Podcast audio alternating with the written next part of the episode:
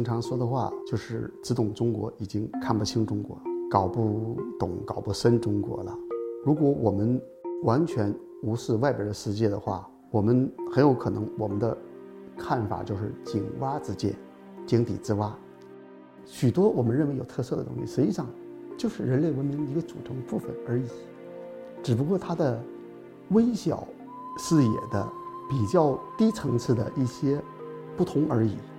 有许多许多东西呢，就是人类文明是有共性的。我们要说中国特色的话，你一定得是在比较的基础上，你跟人家有什么共性，有什么不同，才能谈上有特色。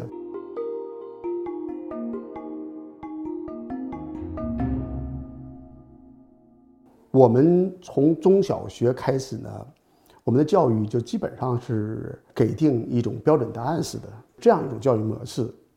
我们在这个做这种公众考古的时候呢，呃，实际上首先必须要打破这种模式的，就是说要要让你的思维复杂化，尤其在上古史和考古学领域，呃，在没有当时的文字材料的情况下呢，许多都是推论和假说。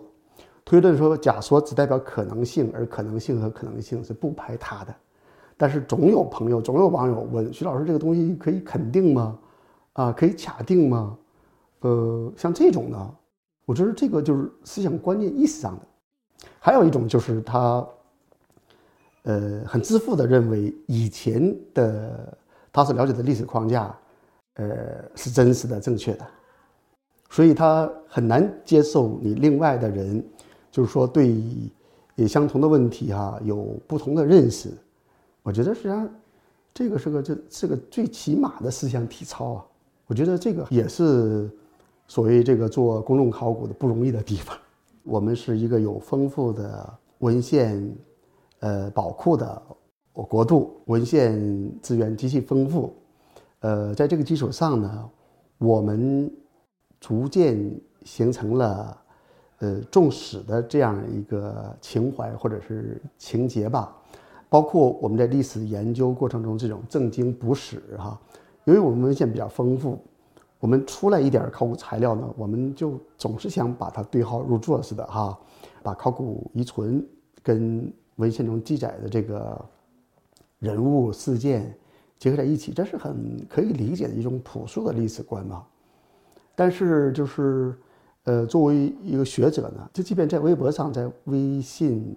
朋友圈里，我跟大家谈的还都是学术问题。我们首先要求真吧，而我们作为中国人呢，我们这个做的呃探究历史的工作是学术上的寻根问祖哈。既然寻根问祖的话，就有情感的问题，就是你要抱着一定的情感，当这种情感跟我们追求客观理性的研究不相悖的话，你就是会有心理上的不适。所以就是这样，就是。有一份材料说一分话，我们首先要求真逐理。考古学需要想象力，那就是考古的研究对象是断片的，我们几乎就做在拼合的工作，所以我们的研究呢，有的时候像侦探。在这种情况下呢，就是你要，呃，尽可能的复原、破近当时历史的真实，你就一定要用。想象，来，呃，弥补这个材料的不足哈。但是呢，我们做的是严肃的学术工作，所以这个想象一定要建立在扎实的，呃，材料逻辑推导过程建立在这个上面了。所以说，想象是需要靠谱的想象，对不对？不是天马行空的想象。所以这两者的有机结合呢，我觉得他应该是一个优秀的学者吧。我们现在就是宣传话语系统和，呃，学术话语系统并存。我们学术界基本上已经摒弃了啊，以前这个以经典提法这个奴隶社会，呃，封建社会这样的概念啊。它的原因就在于就是物意指的是这个封建，呃，这个词儿，封建这个词儿在英文。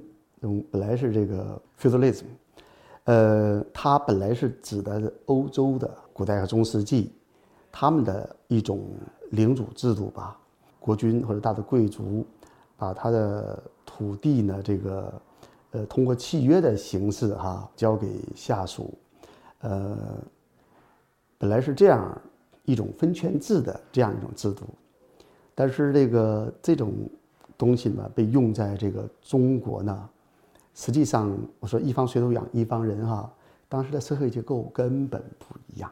我们所说的被我们认为是封建的哈那种呢，你看我们说封建又是中央集权的，封建的和中央集权的是完全是指的这个。同一个时代的一个社会存在，但实际上封建和中央集权完全是两个蛮拧的概念。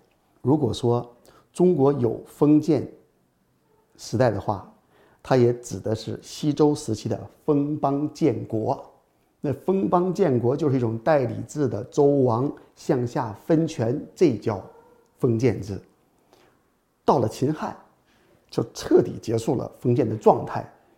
是一个大一统的，呃，这个中央集权的郡县制的这种东西呢，就终结了封建时代，而根本不是我们说的那种两千多年来以来一直是封建社会，所以这就是所谓的物役奴隶社会呢。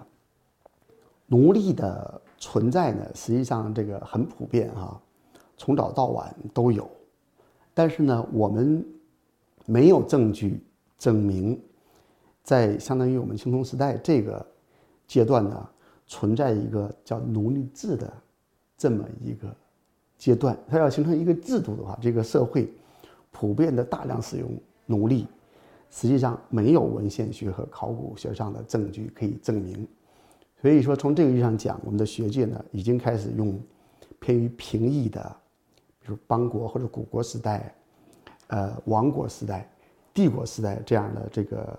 社会组织的不同哈，呃，来做我们大的这个阶段，嗯，划分的这种话语体系，用这样的话语体系，实际上在学界这已经是有共识了。但是由于我们的科普，包括我们教科书都是严重滞后的，所以导致这两种话语系统共存。一般这个公众中的文化人会觉得困惑，所以这恰恰的反衬出。我们的这些公众考古呢是是有必要的。值得欣喜的是，现在一些中学的老师现在也是大学毕业哈，然后他们这个知识更新的速度比较快哈，所以我们发现有一些模拟题呀，一些高考的题目实际上还是很新锐的，这挺好的。就是我们正在逐步缩短这个这样的一个时间差吧。我有一句愿意经常说的话。就是只懂中国，已经看不清中国，搞不懂、搞不深中国了。就是很明白，说句不好听的话，如果我们完全无视外边的世界的话，我们很有可能我们的看法就是井蛙之见，井底之蛙，就是我们只知道这片天。我们谈中国文明起源，我们多元和一元，我们都是在呃，属于中国这个大盆地啊。呃，这个里边来谈的，我也经常我也愿意说，但是由于这口井太大，使得我们往往有遨游的感觉。这明摆着就是为什么我们要做比较文明史研究。我们要说中国特色的话，你一定得是在比较的基础上，你跟人家有什么共性，有什么不同，你才能谈上有特色。如果你知道你自己的话，你谈上什么特色呀？不就是这个问题。所以说，许多我们认为有特色的东西，实际上。就是人类文明一个组成部分而已，只不过它的微小视野的、比较低层次的一些不同而已。有许多许多东西呢，就是人类文明是有共性的。所以在这种情况下啊，我积极的呼吁年轻的学者尽可能的走出国门，开拓自己的视野。除了中文之外呢，多学。一两门语言，然后呢，真正的打通中外，在这种情况下呢，我们才能真正的就是贡献于全球文明史和世界文明史的建构。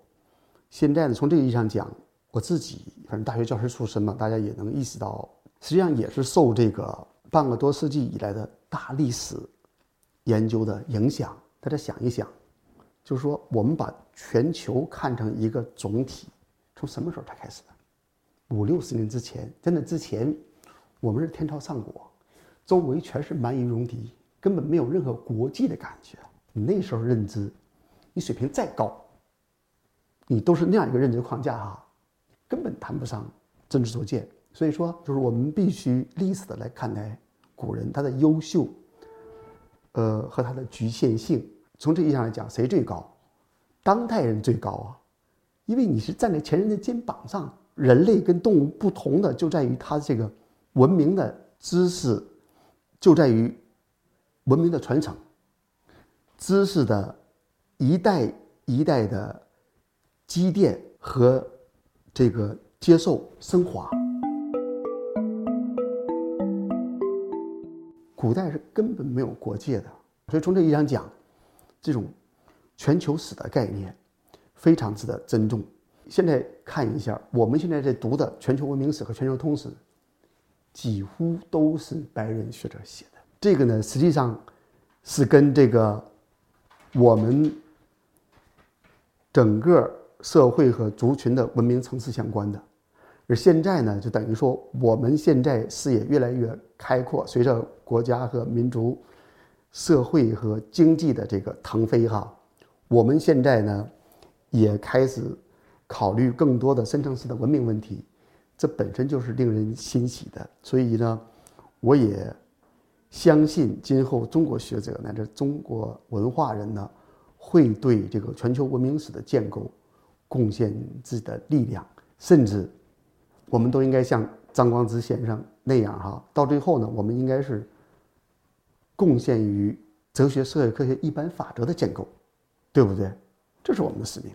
说句实在话吧，现在我们呃这个学术向前发展。学科越来越碎片化，说句不好听的话，就是鸡零狗碎。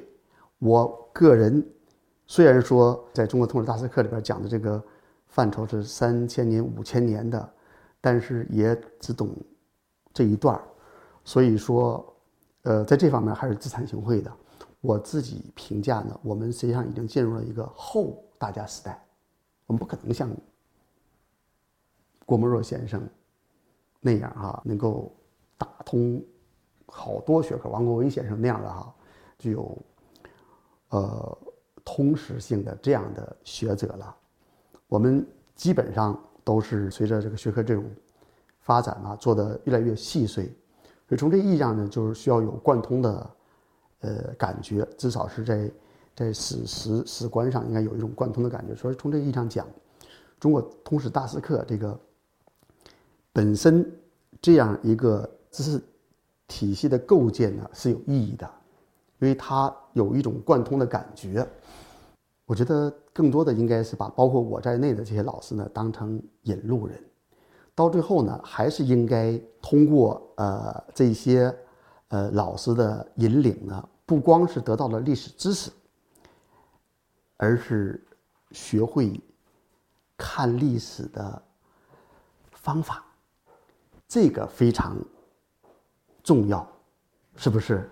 这个授人以鱼，不如授人以渔哈。像这样哈，然后呢，在这个基础上呢，用自己脑子来思考问题，对整个中国历史乃至全球文明史呢，有一个贯通的自己真正在吸纳的基基础上做独立思考。我觉得这个呢，是我。愿意跟大家分享的一点看法吧。